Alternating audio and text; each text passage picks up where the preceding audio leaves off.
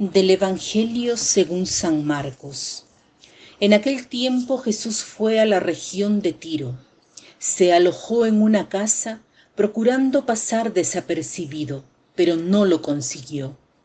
Una mujer que tenía una hija poseída por un espíritu impuro se enteró enseguida. Fue a buscarlo y se le echó a los pies. La mujer era griega, una fenicia de Siria, y le rogaba que echase el demonio de su hija. Él le dijo, deja que coman primero los hijos, no está bien echarles a los perritos el pan de los hijos. Pero ella replicó, tienes razón, Señor, pero también los perros debajo de la mesa comen las migajas que tiran los niños.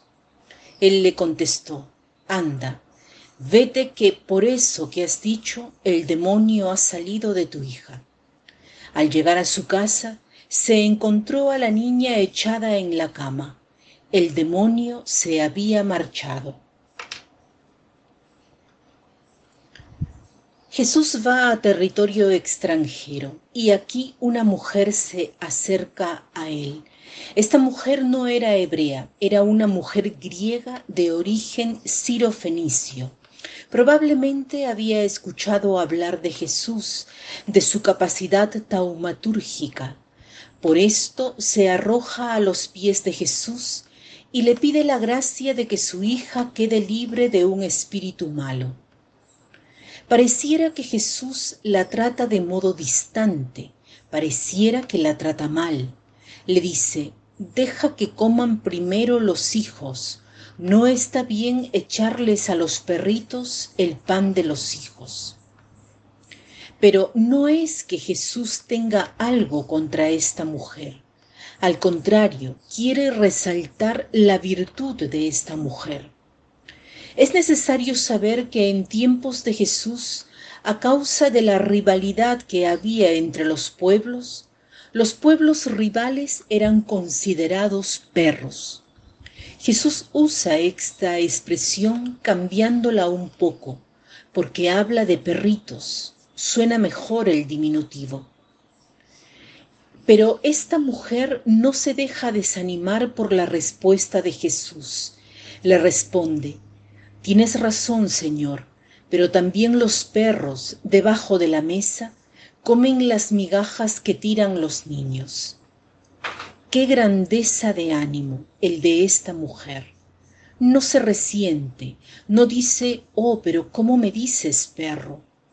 Nosotros habríamos dicho o pensado, ¿cómo me puede tratar así? Ella no, sabe que era considerada un perro por ser extranjera. No se pone a discutir los términos, al contrario, toma los términos con los que viene definida para hacer presente que ella tiene también el derecho, que ella puede pedir una gracia al Señor. Esta mujer nos enseña el arte del diálogo y el arte de ser superiores a cuanto nos dicen los otros. Muchas veces estamos atentos a, a lo que los otros dicen de nosotros.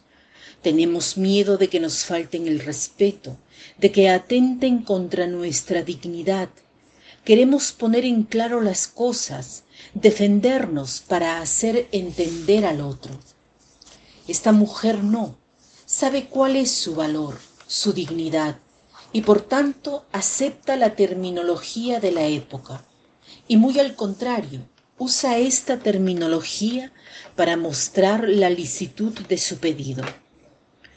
Este pasaje nos enseña mucho, a no tomarnos las cosas tan en serio, a no quedarnos con las expresiones que los otros usan, que incluso cuando son irrespetuosas las podemos ver de modo objetivo, seguros de lo que somos.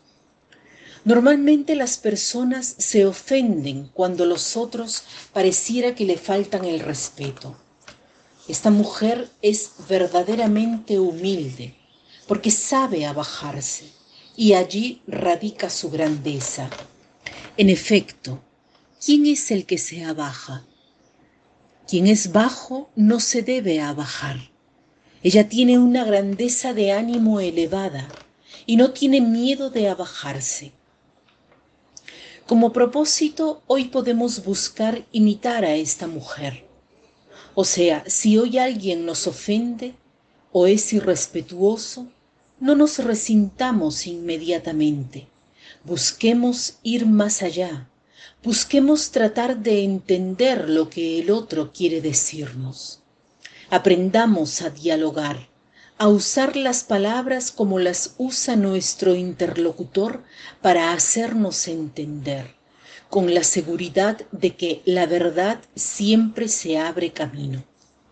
En efecto, Jesús le dice, anda, vete, que por eso que has dicho, el demonio ha salido de tu hija. Para terminar, el pensamiento de hoy es este. Si quieres ver el arco iris, debes saber soportar la lluvia. Si quieres ver el arco iris, debes saber soportar la lluvia. Que tengan un lindo día.